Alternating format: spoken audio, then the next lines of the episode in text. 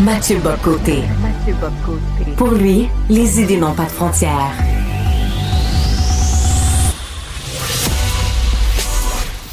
Au contraire, les idées mènent le monde.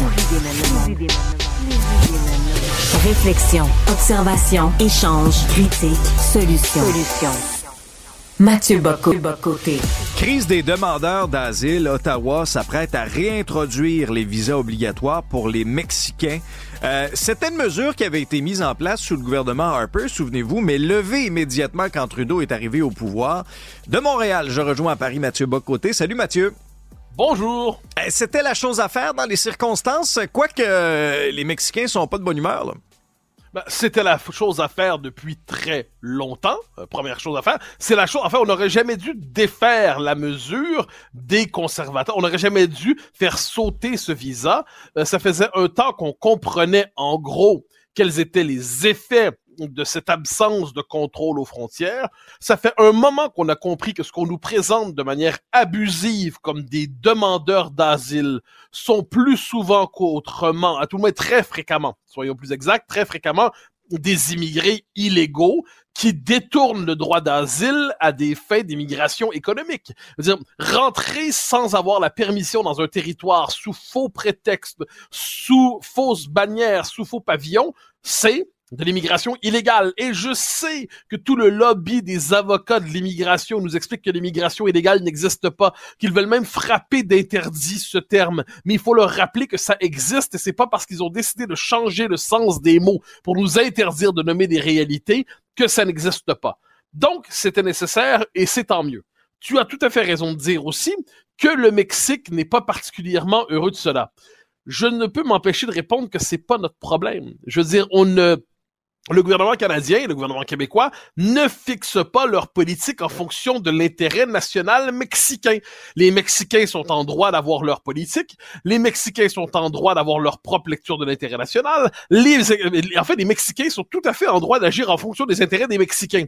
Mais il se trouve que nous ne sommes pas mexicains. Mais puisqu'on est dans une espèce d'environnement idéologique qui dit qu'on ne trouve de grandeur morale, de grandeur véritable qu'en se détachant de ses propres intérêts pour embrasser ceux des autres, eh bien et là on se dit OK, c'est peut-être dans l'intérêt des Canadiens, c'est peut-être encore plus dans l'intérêt des Québécois, mais puisque c'est pas dans l'intérêt des Mexicains, on devrait pas le faire. Il y a quelque chose là-dedans que je trouve lunaire. Par ailleurs, j'ai entendu euh, le gouvernement du Québec nous dire ah euh, Ottawa décide d'agir sur cette question, c'est bien la preuve que le Québec est capable de se faire entendre à Ottawa. Non, c'est parce que le gouvernement fédéral a commencé à comprendre que la crise de l'immigration touchait l'ensemble des autres provinces, que finalement, finalement, il a, puis, pas autant que chez nous, hein, c'est le moins qu'on puisse dire, mais que Ottawa a décidé finalement de tenir compte de ce qu'on ressent dans les autres provinces, parce que tant que c'était que le Québec qui, qui euh, s'indignait là-dessus, on disait, mais calme-toi, ça veut rien dire. Mark Miller, cette semaine, a été exceptionnel dans la négation du réel. Celui-là, il mérite un prix Nobel de la falsification du réel. Il est, exceptionnel. Ah, mais non, mais à ce niveau, à ce niveau, on se dit, soit il ne sait pas ce qu'il dit, et alors c'est très vexant pour ses capacités cognitives, soit il sait ce qu'il dit et il ment. Et alors là, c'est son intégrité éthique et morale qui est remise en question. Je ne veux pas me prononcer sur ces deux hypothèses, mais j'en vois pas une troisième. Ce qui est certain, c'est que cette crise, en fait, oblige le Canada, même minimalement, parce qu'on s'entend, ça va continuer d'une manière ou de l'autre, mais minimalement, ça l'oblige à se rappeler qu'il n'est pas qu'un pur État post-national, mondialiste, euh, qui consent à toutes les vagues migratoires parce que ce serait nécessairement une très bonne chose. Moi, je, connais par cœur le slogan euh, Il faut s'ouvrir à l'autre hein. ». Dieu sait qu'on l'a entendu. Moi, je réponds toujours, premièrement, de quel autre s'agit-il? Tous les autres sont pas interchangeables. Il y a des autres avec qui on s'entend mieux qu'avec d'autres autres, disons c'est comme ça. Euh, un Mexicain n'est pas un Malgache, un Malgache n'est pas un Saoudien, un Saoudien n'est pas un Finlandais, un Finlandais n'est pas un Belge. Chez les Belges, il y a des Flamands et des Wallons. À un moment donné, tous les autres sont pas interchangeables. Puis deuxièmement, surtout, de combien d'autres s'agit-il? Or, c'est la question qu'on a abolie depuis longtemps dans la politique d'immigration canadienne, mais plus encore depuis la séquence Roxham plus euh, immigration par tourisme, immigration clandestine par tourisme, parce que qu'est-ce qu'on a vu à travers cela, en fait, une négation complète de la, notre capacité d'intégration. Ça ne comptait plus. Puis là, on a vu d'ailleurs des intellectuels euh, faut bien le dire, très fédéraliste, très multiculturaliste, nous dire parce qu'ils constataient que la capacité d'intégration, ça fonctionnait plus, le contenait plus. Ils ont donc dit, bah, la capacité d'intégration, c'est un concept qui veut rien dire, et il suffit de mettre les moyens pour être capable d'intégrer. Donc, c'est pas la, il n'y a pas une donnée objective qui s'appelle le nombre qui nous aurait déstabilisé. Il y aurait notre manque de résolution dans l'intégration. Si je répétais ça euh, assez euh, avec assez de conviction, là, je pourrais finir dans quelques semaines soit euh, éditorialiste dans un autre journal montréalais ou encore sénateur. Je dis ça comme ça, je dis rien. Mais mais ce qui me semble essentiel ici, c'est de penser que cette capacité d'intégration, on la voit notamment dans les écoles. on parle souvent de la question de la francisation au Québec, puis avec raison, parce que on est très attaché à notre identité. Mais très, très concrètement, au jour le jour, les écoles débordent. Et donc là, qui en paie le prix? Mais d'abord, les élèves qui étaient ici, qui espéraient avoir une scolarisation normale, tout ça. Et là, ils sont, en fait, les, ce sont les sacrifiés, en quelque sorte, de l'absence de considération pour nos capacités d'intégration. Quand par ailleurs, j'ai parlé de la francisation. On a parlé aussi, avec raison, de la question du logement qui touchait les classes moyennes, mais pas seulement. On est peut-être au moment où on, on est obligé le Canada va pas changer de doctrine, hein. mais il est obligé de tenir compte minimalement de la réalité, parce que la réalité, c'est comme un mur. On peut se cogner la tête sur le mur sans arrêt en se disant que finalement le mur va tomber, mais normalement, c'est la tête qui craque. Parce que la tête craque, on commence à se dire qu'il faudrait peut-être taper moins fort sur le mur. On n'arrête pas de taper sur le mur, mais on tape moins fort. Appelons ça dans les circonstances un progrès. On a eu droit au Brexit en Europe, mais là, aux États-Unis, Mathieu, c'est le Texit. Il y a un rêve d'indépendance un rêve d'autonomie qui anime, en tout cas, certains acteurs euh, du Texas. Est-ce que tu y crois, le Texas comme État indépendant? Il l'a déjà été. Je ne crois pas qu'il le redeviendra. Mais ce qui est intéressant là-dedans, c'est de voir, d'ailleurs, c'est pas sans lien à la question de l'immigration. Hein. Le Texas dit, dans la structure fédérale qui est la nôtre en ce moment, on n'est pas capable de prendre, d'assurer la défense de nos frontières. Donc, au-delà de ces militants assez marginaux, soyons sérieux, qui souhaitent l'indépendance du Texas. Le Texas, faut pas l'oublier, il y a quelques semaines, a fait, s'est mis en conflit avec l'État fédéral pour être capable d'assurer le respect de ses frontières. Il a mobilisé la garde nationale. La garde nationale, quand même. Pour... Donc, c'est le Texas agit, a déjà une politique, on pourrait dire, dans des termes euh, canadiens, autonomiste, volontariste, pour imposer sa politique parce qu'il considère que Washington ne lui permet pas de le faire correctement. Premier élément. Ensuite, il y a une thèse dont on a déjà parlé, toi et moi. C'est une thèse que je développe de plus en plus parce qu'elle me semble correspondre à l'avenir des États-Unis. C'est que globalement, euh, les États-Unis vont être de plus en plus, vont se reconfédéraliser. J'entends par là que les États vont reprendre de la densité politique.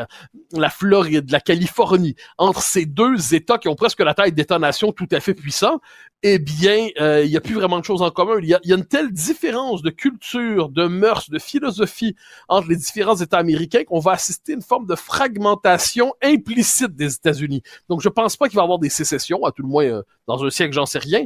Aucun État n'est éternel. Mais dans, à l'horizon des temps présents, il y a une forme de euh, d'autonomisation des différentes entités politiques américaines en fonction des contrastes culturels lourds qu'il y a dans le pays.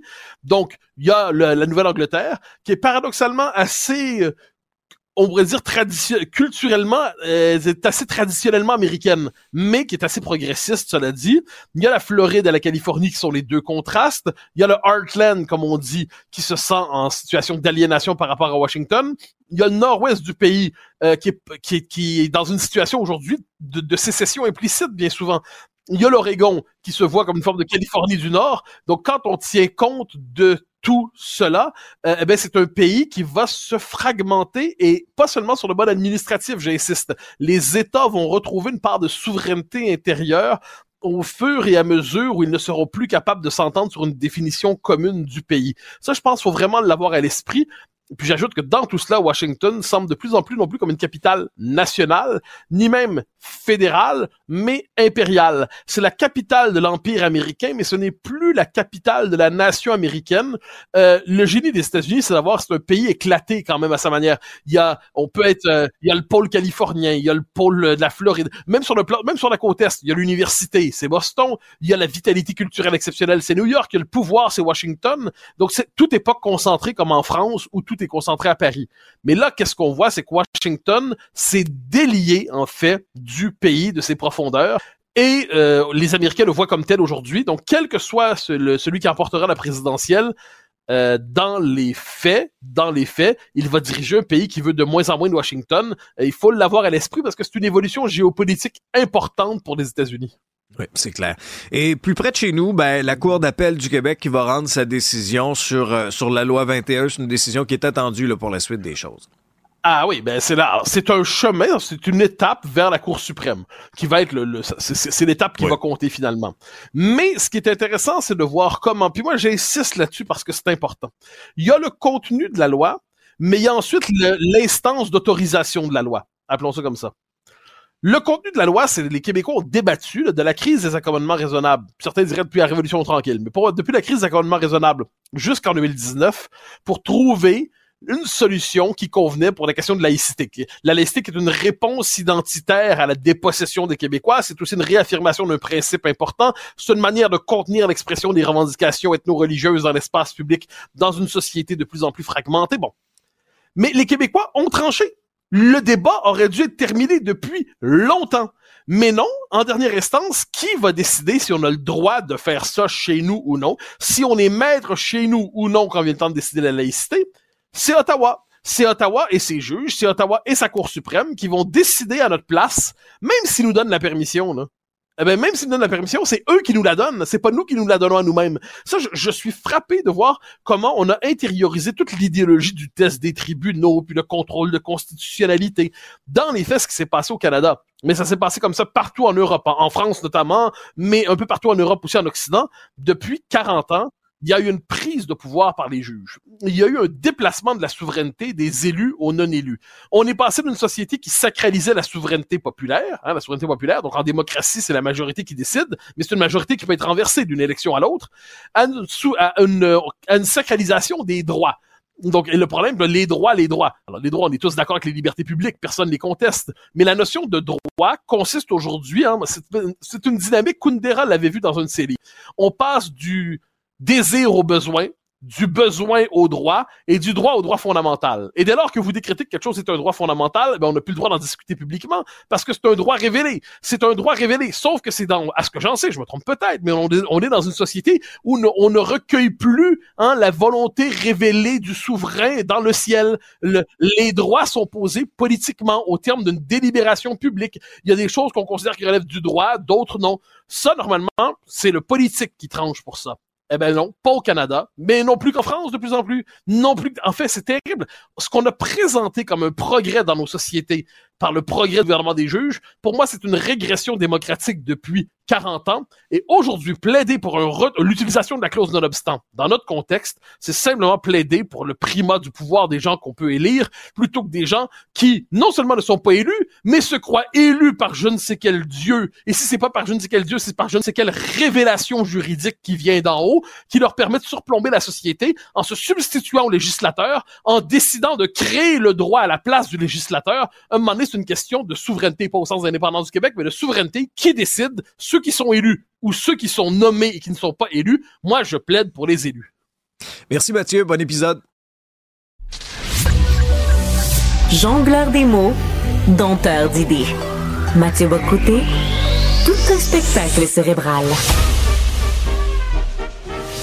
Alors, on en a beaucoup parlé le Parlement canadien devait recevoir il y a quelques semaines euh, Jean-François Caron, qui est professeur au Kazakhstan, mais spécialiste de la politique internationale, notamment du Canada, pour parler dans un comité sur l'avenir de la politique étrangère canadienne.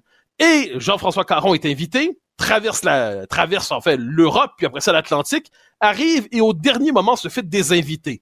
Pourquoi? Pour quelles raisons? Au nom de quoi se permettons une telle discourtoisie? Nous en parlerons à l'instant avec Jean-François Caron. Jean-François Caron, bonjour. Bonjour, vous allez bien? Très bien, vous? Oui, ça va, merci. Alors, vous êtes au Kazakhstan où vous êtes professeur euh, depuis plusieurs années déjà en sciences politiques. Et je donc je résume la chose, mais vous me livrerez votre version ensuite. Vous, vous avez été invité à la dernière seconde, presque, par les parlementaires canadiens pour venir faire un exposé sur la politique étrangère canadienne. Euh, qu'est-ce qui se passe? Eh bien, vous arrivez, et là, à la dernière seconde, où vous décommande. Je vous pose la question, c'est que s'est-il passé? On n'en a pas beaucoup parlé dans les médias, soit dit en passant, sauf peut-être dans les marges. Que s'est-il passé? Pourquoi vous a-t-on décommandé? On vous l'a expliqué?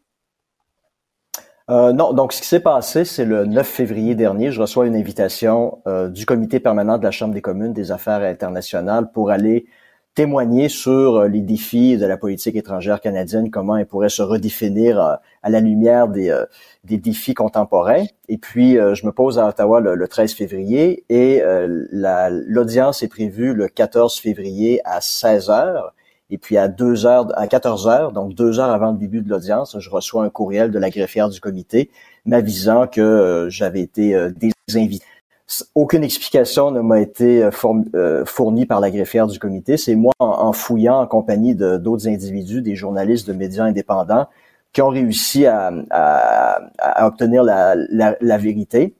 Donc, il y avait une autre professeure sur le comité qui devait témoigner en ma compagnie qui aurait indiqué au président euh, du comité parlementaire qu'elle euh, ne souhaitait pas être dans la même pièce que moi et que si le comité me permettait de témoigner, alors c'est elle qui allait se, retirer euh, de, de qu'elle allait retirer son témoignage. Donc le président du comité a dû prendre une décision. il savait qu'elle allait perdre un témoin et puis il a pris à mon, à mon avis la mauvaise décision. il a décidé de me désinviter comme ça à la dernière minute et ça s'est passé maintenant il y a plus de dix jours euh, et j'ai toujours eu aucune explication de la part de ce député-là. Le comité parlementaire ne m'a jamais fourni la moindre explication. C'est, comme je disais, c'est moi et en compagnie d'autres individus, euh, en parlant à certains membres du comité parlementaire, euh, qu'on été en mesure de, savoir ce qui s'était passé. Donc, c'est le malaise d'une personne à mon égard a été le, le barème qui a permis au comité de, de distinguer entre l'acceptable et le nuisible et euh, euh, c'est ce qui s'est passé. Donc, euh, moi, pour moi, ce qui s'est passé pour la professeure, je la blâme pas personnellement parce que, en fait, c'est une réflexion du, c'est le reflet du wokisme qui domine dans les campus nord-américains. Donc, pour elle, demander l'annulation d'une personne, c'est quelque chose qui est tout à fait normal. Je pense que vous l'avez déjà vécu. Vous avez des conférences à l'époque au Québec qui ont été qui ont été annulées parce que ça crée un malaise auprès de, de certains de certains étudiants. Pour moi, les véritables fautifs ici, ce sont, ben, c'est au, premier chef, le président du comité, qui a pris la, mauvaise décision, qui a décidé de se, de se soumettre euh, à, la, dictature du wokisme, en se disant que dans un combat comme celui-là, il y avait tout simplement moins à perdre euh, à me sacrifier que de tenir tête euh, à cette personne. Alors, il y a deux choses là-dedans, puis ensuite, effectivement, on parlera du contexte plus large que ça, auquel ça fait référence. Euh, premièrement, la, courtoisie élémentaire, dans la mesure où ça veut dire quelque chose, ce, vieux concept bourgeois qu'est la courtoisie, eh bien, si cette dame, cette professeure dit, ben, je veux pas être dans la même pièce que lui, donc soit vous le désinvitez, soit je pars, le premier réflexe, ça serait de dire, ben, chère madame, partez c'est quoi ce chantage absolument euh, bizarre? Et deuxièmement, ben, la question vous semblerait étrange, mais êtes-vous atteint d'un virus très particulier, la peste, euh, ou encore une autre maladie très contagieuse qui fait que cette dame ne voulait pas être dans la même pièce que vous? Que vous reprochait-elle, mis à part une COVID tardive ou une peste renaissante? Oui, voilà. Donc, moi, le parallèle que je fais, c'est imaginez, vous allez dans un restaurant, puis vous appelez le patron, puis vous lui dites, euh, écoutez, les, gens qui sont assis à ma droite et à ma gauche, euh, euh, j'ai un malaise à leur, égard, s'il vous plaît, demandez-leur de partir. Le patron vous demanderait, ben, est-ce que ces personnes-là vous ont menacé de mort? Est-ce qu'il y a une injonction des tribunaux qui les empêche d'être à proximité de vous? Puis vous lui répondez, non, non, j'ai un malaise simplement à, être à, côté de ces personnes-là, donc je vous demande de les faire partir. si le propriétaire obtempérait à votre demande, ben, tout le monde dirait qu'il a manqué de jugement. Donc, euh, c'est un peu ce qui s'est passé. Le président du comité parlementaire a clairement manqué de jugement euh, dans ce qui s'est passé le 14 février dernier. Maintenant, la deuxième question, euh, ce, qu'elle aurait, ce que la professeure aurait, aurait dit au président du comité, c'est que son malaise était créé par mes, mes, mes, analyses du passé sur, sur la guerre en Ukraine.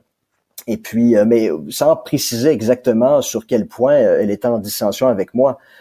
Or, les gens qui ont pris la peine de, de, de me lire sur le sujet, de, de m'écouter sur le sujet, euh, j'ai fait un, podcast avec votre collègue Stéphane Bureau il y a, il y a quelques, il y a quelques jours.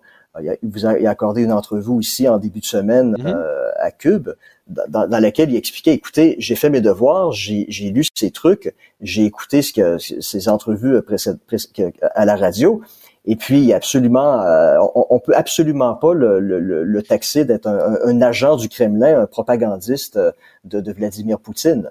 Euh, donc, euh, je trouve ça un petit peu, je trouve ça un petit peu malheureux qu'on qu'on en vienne à, à, à, prendre des décisions comme celle-là sur sur la base du malaise. Encore une fois, on, élève en critère absolu cet élément-là qui est très subjectif afin de déterminer qui est une personne acceptable d'une personne qui n'est pas acceptable. Ça ne peut que mener à de la censure et à, des, euh, à, une attitude de, de cancellation.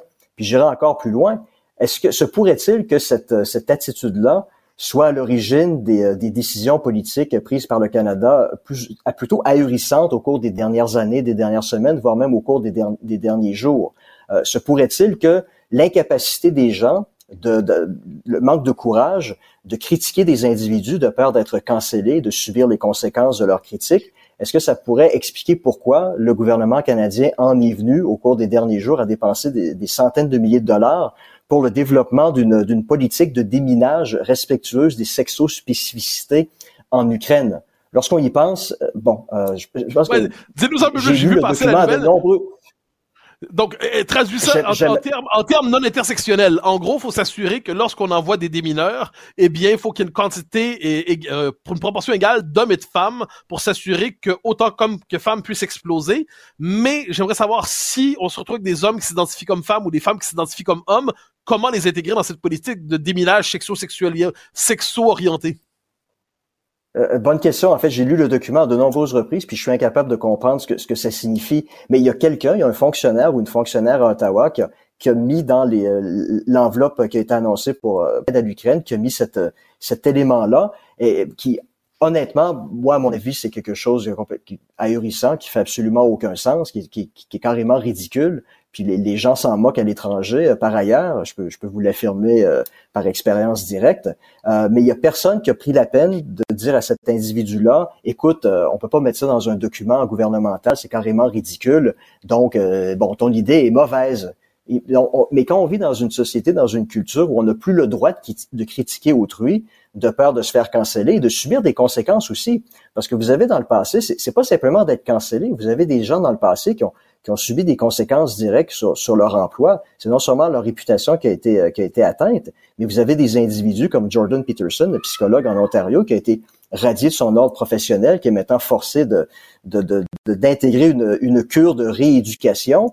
Vous avez dans, au cours des derniers mois euh, Timothy Sargent, qui est un, qui est un sous-ministre au, au, ministère du Conseil du Trésor, un individu qui a fait toute sa carrière dans la haute administration publique fédérale qui, euh, qui a refusé de se plier à une, à une demande euh, woke et la personne, après 30, plus de 30 ans de service, a été virée comme un malpropre.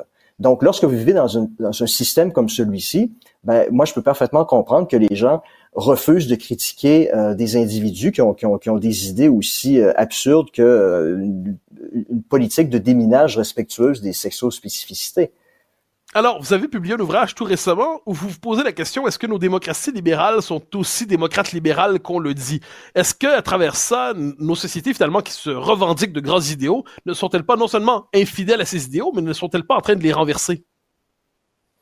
En tout cas, en ce qui a trait au wokisme, lorsqu'on, lorsque les gens sont cancellés, lorsque les gens euh, sont radiés de leur ordre professionnel, lorsque ou, lorsque les gens perdent carrément leur emploi, ça crée une dynamique où les gens vont euh, vont s'auto-censurer, euh, il y a des réalités qui devraient parfois être dites, mais ces réalités-là ne sont plus dites euh, de peur de subir des, des sanctions très dommageables pour, pour, pour l'avenir des gens, pour leur carrière, pour leur famille. Et lorsqu'on regarde le fonctionnement des sociétés, ce que j'appelle des sociétés autoritaires soft, donc évidemment pas la Corée du Nord, mais c'est exactement la façon avec laquelle les, les, ces États-là réduisent les individus au silence. Donc des, menaces, ben, si tu continues à, à, à à, propager certaines idées, ben, tu n'auras pas une promotion ou tes enfants pourront pas travailler dans la fonction publique euh, dans, dans l'avenir. Et lorsque les gens reçoivent ce genre de menaces-là, la peur fait en sorte qu'ils choisissent de, de, se taire. Donc, dans 99% des cas, ce type de menace-là va être suffisant pour faire taire les gens. Et lorsque vous discutez avec des gens qui travaillent, par exemple, au ministère des Affaires étrangères, ils vont vous raconter à quel point ils ont eux-mêmes des malaises à voir à quel point il y a des idées complètement absurdes qui sont qui sont promues à l'étranger, mais par crainte de, de, de, perdre une promotion qui leur a été promise ou de peur d'être envoyé dans le cubicule du coin sans fenêtre, ben ces individus-là font le choix de se taire pour pas avoir à subir euh, des conséquences comme ça sur, leurs, sur leur emploi. Donc, à quelque part, la démocratie, moi j'ai l'impression qu'au Canada ou ailleurs, les, les gens se disent la démocratie, c'est purement procédural.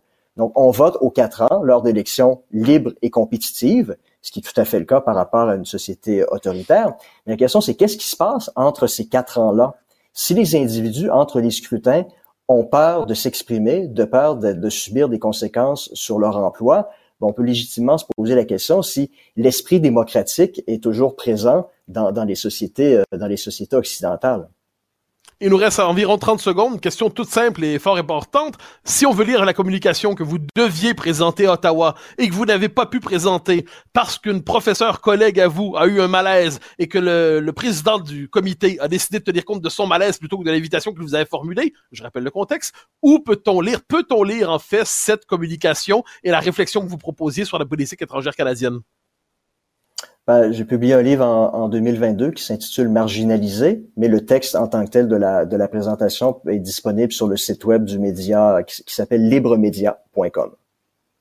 Jean-François Caron, vous êtes professeur en sciences politiques. Je vous remercie infiniment pour votre passage à Cube. Attention, si votre rythme cardiaque augmente, c'est normal. Mathieu Bocoté pense et parle plus vite, plus vite que son ombre. Alors, je vous l'avais annoncé, elle est là, Christine Normandin, députée du Bloc québécois pour Saint-Jean euh, à Ottawa, qui euh, fait partie de, cette équipe du Bloc qui a réussi, peut-on croire, à convaincre un peu le gouvernement fédéral d'en finir avec la politique des visas euh, faciles accordés aux Mexicains de touristes, pour, qui favorisait notamment l'afflux de demandeurs d'asile, entre guillemets. Donc, pour en parler, Christine Normandin, nous la recevons. Bonjour. Bonjour, Monsieur Bocoté. Alors, question qui semblera toute simple encore une fois, mais d'où la lumière est-elle venue à nos amis d'Ottawa? Que s'est-il passé pour que l'inacceptable devienne acceptable soudainement ou pas soudainement?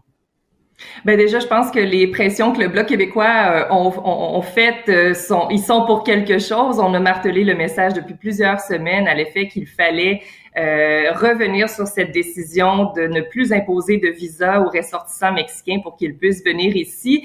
Et euh, ça venait aussi de Québec, les échos Québec qui nous disaient on est au point de rupture présentement au niveau des services qu'on est capable d'offrir aux demandeurs d'asile. Et c'est 25% des demandeurs d'asile qui arrivaient en provenance du Mexique. C'est énorme. On est passé en 2016 d'environ 260 demandes d'asile pour les ressortissants mexicains à environ 3000 il y a trois ans, à presque 24 000 l'année dernière. Donc, ça met une pression vraiment immense sur notre capacité d'accueil. On peut espérer que c'est en lien avec ça que le, gouvernement a finalement, euh, comme vous avez dit, vu la lumière et pris la décision qui s'imposait dans le contexte. Reste à voir comment elle va s'articuler, cette euh, décision-là. Au moment où on se parle, le ministre Miller est, est en point de presse pour euh, donner plus de détails sur, sur l'annonce. Donc, on sera vigilant pour, pour la suite des choses. Il y a peut-être des petits... donc, comme on dit, le, le diable est dans les détails. Donc, on va rester à l'affût mais dans l'immédiat, ça nous semble euh, au, moins un pas dans la bonne direction. C'est une, nouvelle qu'on accueille euh, avec plaisir. Alors, faisons un peu d'histoire. Euh, pourquoi les libéraux, au moment de prendre le pouvoir, avaient décidé de changer le statut pour, les Mexicains? Donc, qu'est-ce qui les avait amenés à faire cela, puis à rompre ainsi avec la politique fixée par Stephen Harper dans les autrefois? Ben, on comprend qu'à l'époque, et c'est ce que le ministre Miller mentionnait, c'était dans le but d'avoir des relations euh, diplomatiques euh, plus fluides avec le Mexique. Et euh, on se fait poser la question au Bloc québécois, mais à l'époque, vous étiez d'accord avec avec la, levée de, de l'obligation des visas? Et là, je me permets de mentionner qu'il faut remettre les choses en contexte.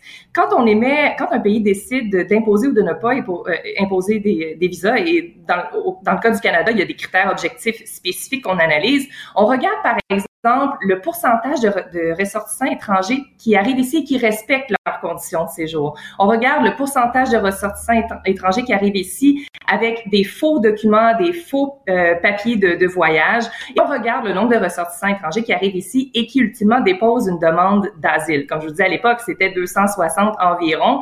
Ben, comme comme ça a changé, ben, il y avait matière maintenant à revoir la, la décision qui avait été prise à l'époque parce que le contexte est différent. Donc, si la décision en 2016 était adéquate, ça ne veut pas dire qu'elle se maintient dans le temps.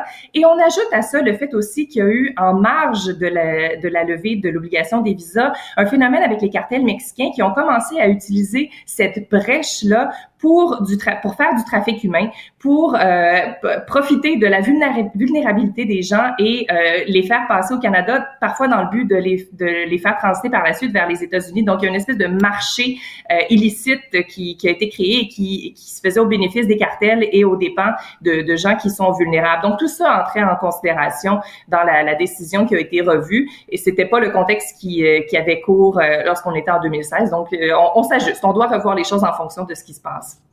Alors, il y a un terme, vous me direz ce que vous en pensez, il y a un terme qui, moi, me semble, il y a un usage abusif qui en est fait aujourd'hui, c'est demandeur d'asile. C'est-à-dire, manifestement, nous n'étions pas que devant des demandeurs d'asile. Manifestement, il y a un détournement du droit d'asile qui devient une filière migratoire parmi d'autres. Donc, est-ce que, est-ce qu'on ne se paie pas, est-ce qu'on n'est pas dans une forme d'illusion collective à continuer de parler de demandeurs d'asile quand des termes peut-être plus exacts, euh, immigrants clandestins, immigrants illégaux, devraient être utilisés pour parler de ces réalités?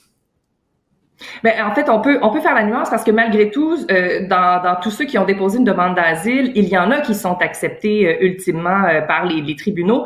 Mais comme la ministre Péchette le mentionnait ce matin, le taux d'acceptation pour les ressortissants en provenance du Mexique est moins élevé que la moyenne des demandes d'asile qui sont qui sont reçues de façon générale. On est à 20 quelques pourcents, alors que c'est plus autour du 50% généralement d'acceptation qu'on a. Donc ça peut ça, ça, ça vient un peu confirmer le fait qu'il y a il y a une qui était utilisée par, entre autres, les cartels pour détourner le but initial qui est la demande d'asile, d'avoir une protection euh, euh, contre euh, contre des risques qui, sont propres à nous qu'on peut avoir dans notre pays d'origine. Et c'était utilisé pour faire une, forme d'immigration parallèle d'une certaine façon. Donc oui, ça soulevait ça soulevait cette question-là, le fait que le, taux d'acceptation était moins élevé par rapport au, reste pour les Mexicains par rapport au reste de, des demandeurs d'asile. Donc ça ça vient ça vient un peu confirmer le fait qu'il y avait une utilisation parallèle. Ceci dit, il y a quand même, il faut le rappeler, des demandeurs d'asile qui sont acceptés dans tous ceux qui, euh, qui déposent des, des, demandes. Donc, il y, a, il, y a, il y, a, une légitimité pour certains, mais elle était peut-être euh, moins présente dans le cas des, euh, des Mexicains.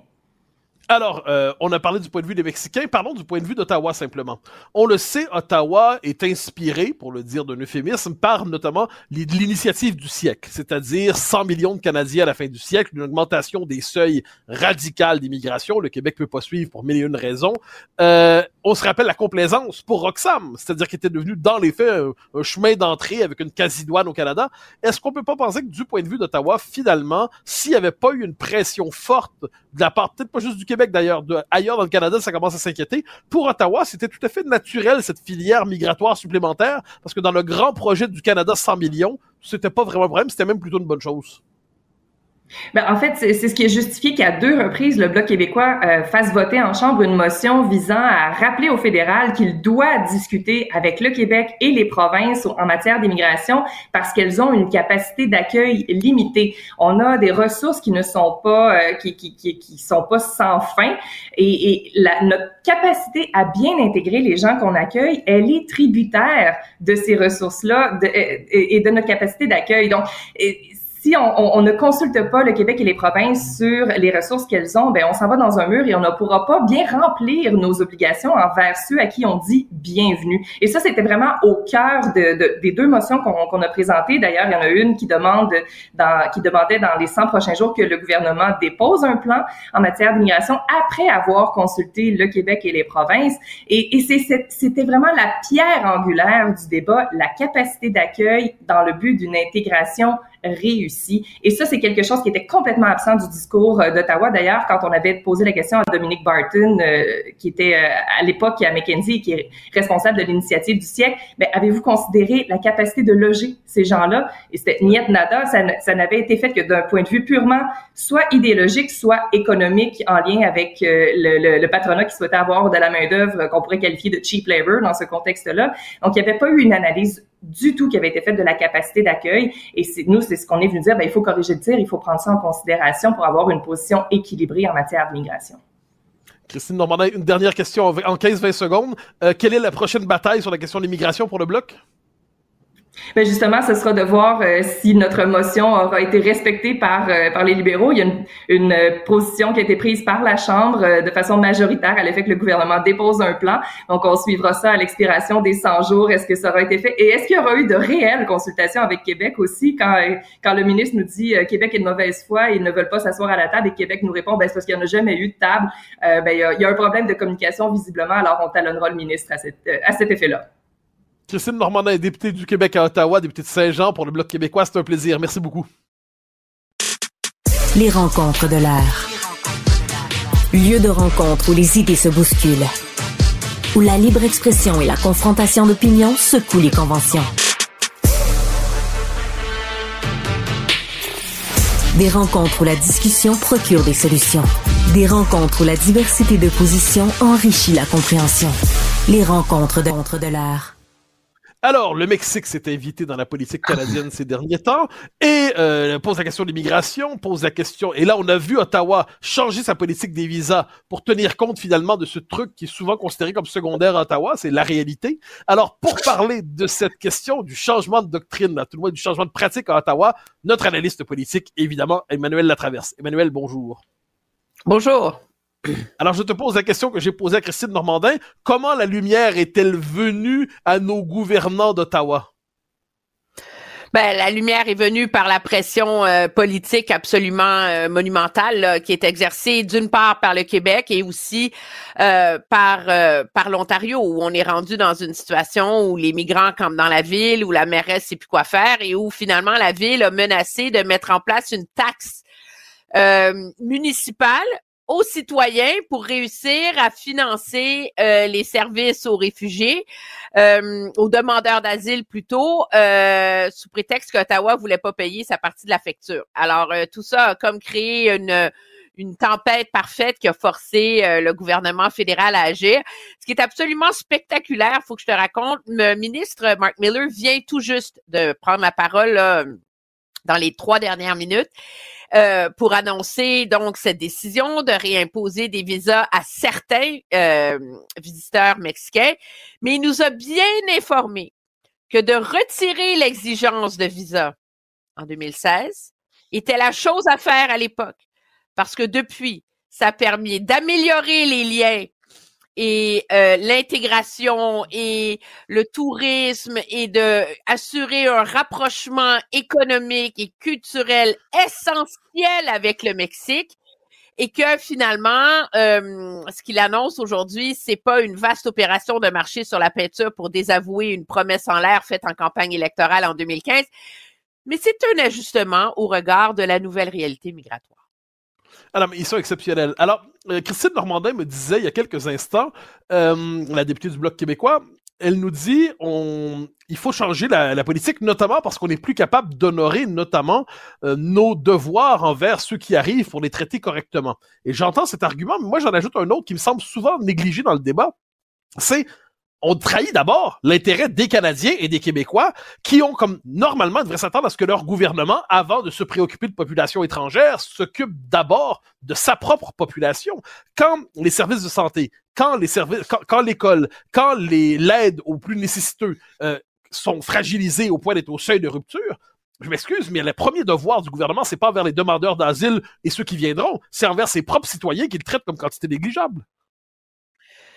Euh, oui, c'est certain, mais je pense que de toute façon, une mauvaise politique sur euh, les demandeurs d'asile nuit à tout le monde. Euh, ça nuit aux services publics.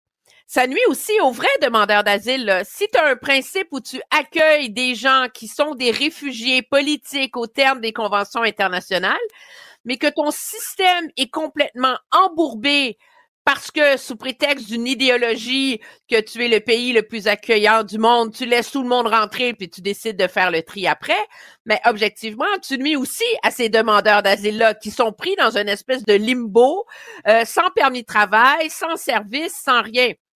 Et c'est ce qu'il y a d'assez euh, spectaculaire, je pense, dans la dans le, le désaveu général qu'on voit de la part euh, par le gouvernement Trudeau de ses propres politiques, c'est que il est arrivé au pouvoir sous prétexte que le Canada est de retour, c'est l'ouverture. Il a saisi euh, l'arrivée de Donald Trump pour euh, essayer de, de faire dans la dans l'image absolue et ouvrir grand les portes. Et finalement, cette absence de contrôle, cette absence de minutie, parce que c'est compliqué gérer ces enjeux-là, et ce manque de vision, parce que, objectivement, la crise migratoire, on est très énervé au Canada parce qu'elle débarque chez nous pour la première fois depuis de tous les temps. On a quand même un avantage géographique absolument monumental sur tous les pays d'Europe, sur les États-Unis. On est pogné en haut tout seul, entouré par trois océans puis une frontière américaine, objectivement là.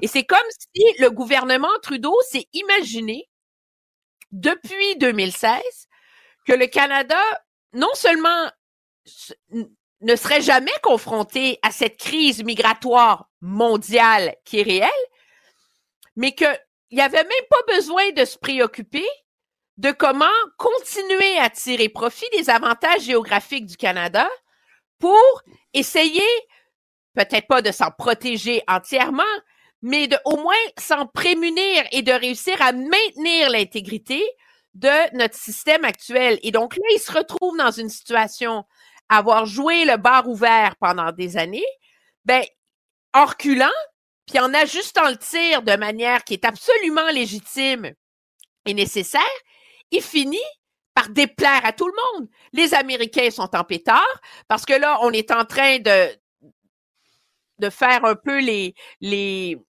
de moins être les partenaires dans ce dossier-là qu'on était parce qu'on leur a dit faites-vous-en pas, nous on est là, les portes sont ouvertes, on va vous aider. Là, tout d'un coup, on dit oups, c'est plus possible.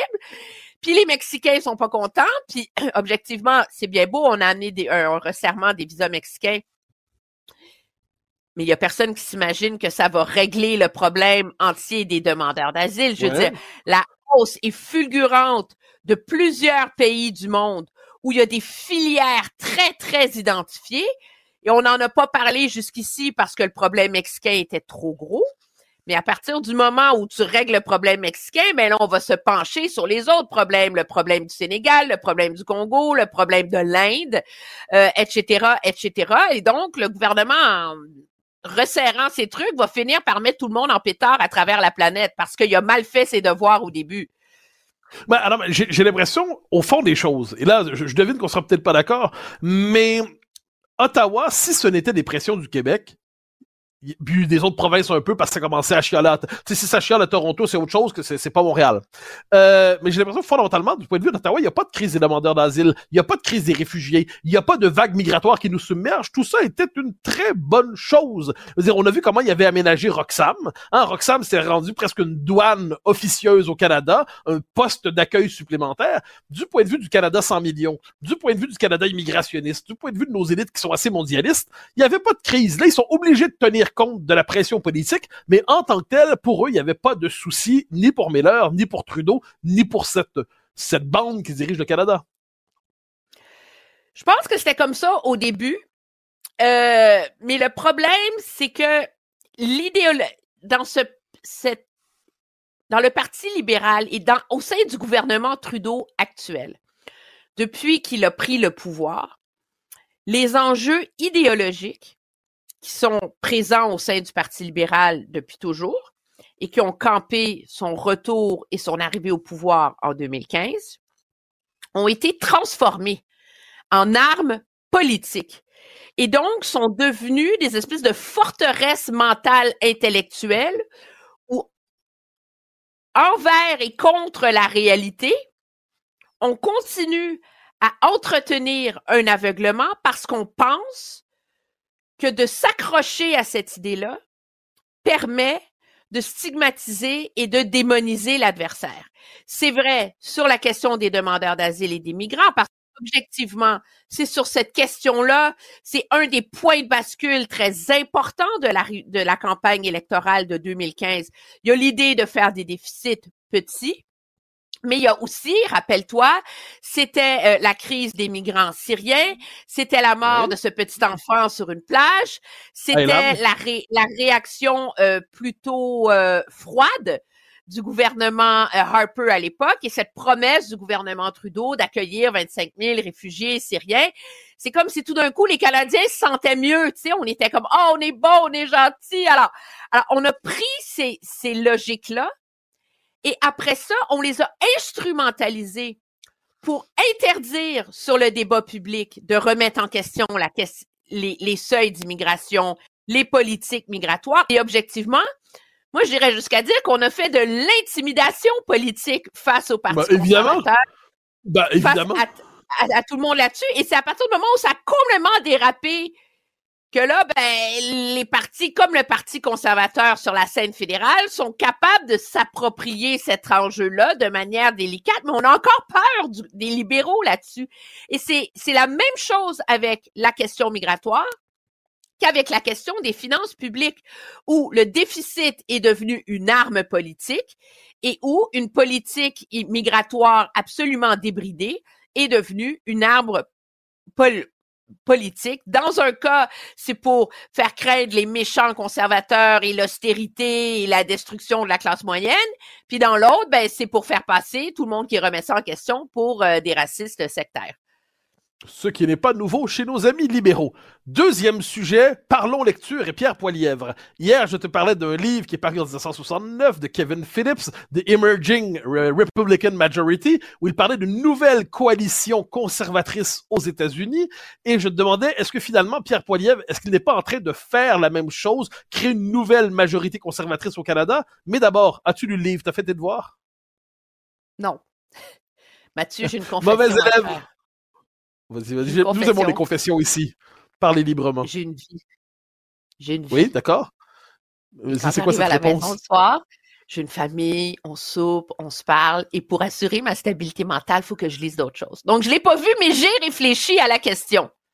Quelle étrange Donc, je peux pas te faire la comparaison absolue avec la thèse de ce livre-là, mais je te propose d'aller encore plus loin que l'enjeu de la nouvelle coalition conservatrice. Premièrement, je suis ah. d'accord, les conservateurs, les seuls moments où ils ont réussi à prendre le pouvoir, c'est en forgeant une nouvelle coalition.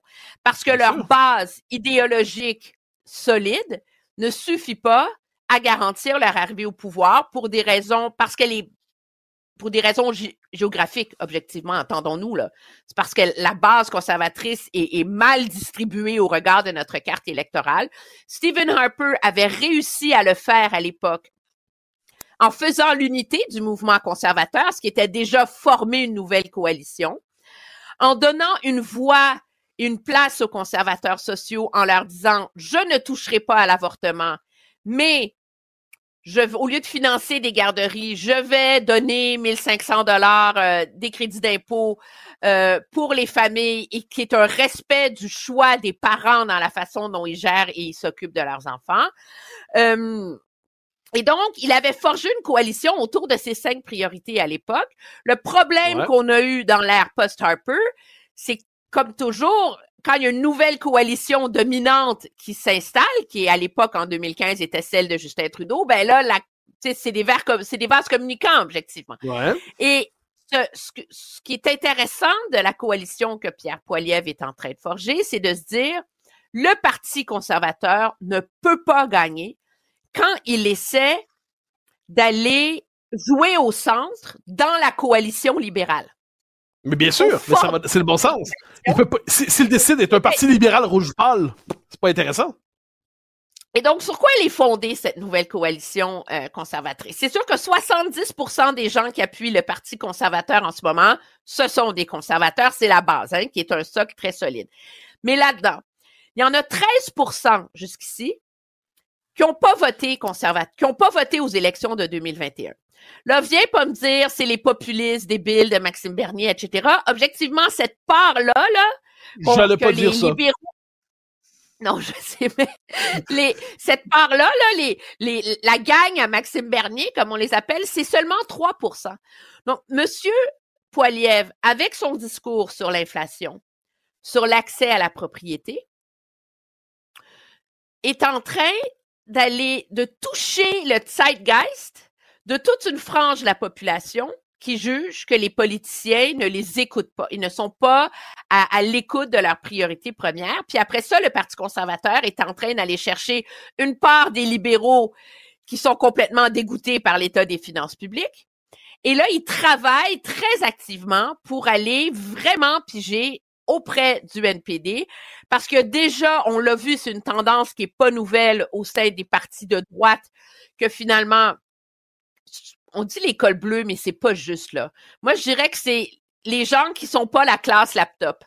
Tu sais, les gens qui travaillent sur des ordinateurs à la journée longue, Bon, eux, ils sont vers la gauche. Les autres, donc euh, l'école bleue, les gens qui travaillent dans des dans des usines, dans le secteur du commerce de détail, etc., ben, etc. C'est ces gens On appelle la classe moyenne inférieure souvent. La classe moyenne inférieure. Oui. Mais là, on est en train d'essayer d'aller grappiller dans le mouvement syndical pour aller forger une nouvelle coalition. Et autant les gens qui tentent de démoniser le Parti conservateur, sur quoi elle s'articule cette coalition-là, au-delà de dire que tout est la faute de Justin Trudeau, une résistance au wokisme. On le voit Mhm. avec les prises de position de M. Poiliev sur la question des droits des parents et du droit de regard, en vérité, des parents dans le traitement qu'on fait des enfants trans. Un conservatisme décomplexé. Tu peux pas te, te battre contre les assauts idéologiques et la démonisation si tu as honte de toi-même. Hein? Mais bien sûr. et la loi et l'ordre à cause des dérapages du gouvernement Trudeau. Mais moi, je te pose la question. Quand on regarde cette tactique qui prend beaucoup de temps à construire, moi, je regarde ce qui se passe au Québec en ce moment et je me dis que c'est l'erreur que, un, ça, ça illustre la fragilité de la coalition sur laquelle repose M. Legault, le, le pouvoir de M. Legault en ce moment. Comme elle est en train de s'effriter, il perd ses appuis, un peu comme la coalition de Justin Mhm. Trudeau au fédéral. Mais ça explique aussi l'espèce d'errance du PLQ. Parce qu'ils sont pas à la recherche d'une nouvelle coalition. Ils sont à la recherche de comment mieux vendre leur sauce actuelle. Ils sont à la recherche d'un sauveur et mis sur l'évolution démographique avec le temps. Ça, c'est ta théorie, mais moi, je C'est factuel. C'est factuel. les partis réussissent à se reconstruire quand ils réussissent à inventer et développer une nouvelle coalition. C'est ce que Justin Trudeau a fait en 2015. C'est ce que, par exemple, le Parti travailliste est en train de faire euh, le, le Labour en Angleterre en ce moment. Mais pour y arriver, ça prend une autopsie vraiment sévère, scientifique, euh, étudiée du fractionnement de ta propre coalition. Et c'est cet exercice-là qu'ont fait les conservateurs après chaque élection qui leur permet d'essayer d'identifier comment bâtir une nouvelle, euh, une nouvelle coalition électorale. Et en préparant ce segment, je suis retournée lire le document de réflexion du PLQ et j'ai été Mhm. frappée par l'absence d'autopsie là-dedans quand on compare à ce qu'a fait, par exemple, le Labour Party euh, en Angleterre au lendemain de la défaite électorale en 2018. Je note que quand tu as du temps, tu lis le document du Parti libéral du Québec, mais t'as pas encore lu les livres de Kevin Phillips dont nous avions parlé hier, même si Le tu as une vie. prend- Le document prend 15 minutes à parcourir. Le livre hier soir, j'avais pas le temps. J'ai bien compris ça. On se reparle la semaine prochaine. Merci infiniment, Emmanuel Latraverse. Au revoir. Bye bye. Chers amis, c'était un plaisir de vous parler encore une fois et nous nous retrouvons très rapidement pour un autre épisode. Chers amis, à très bientôt.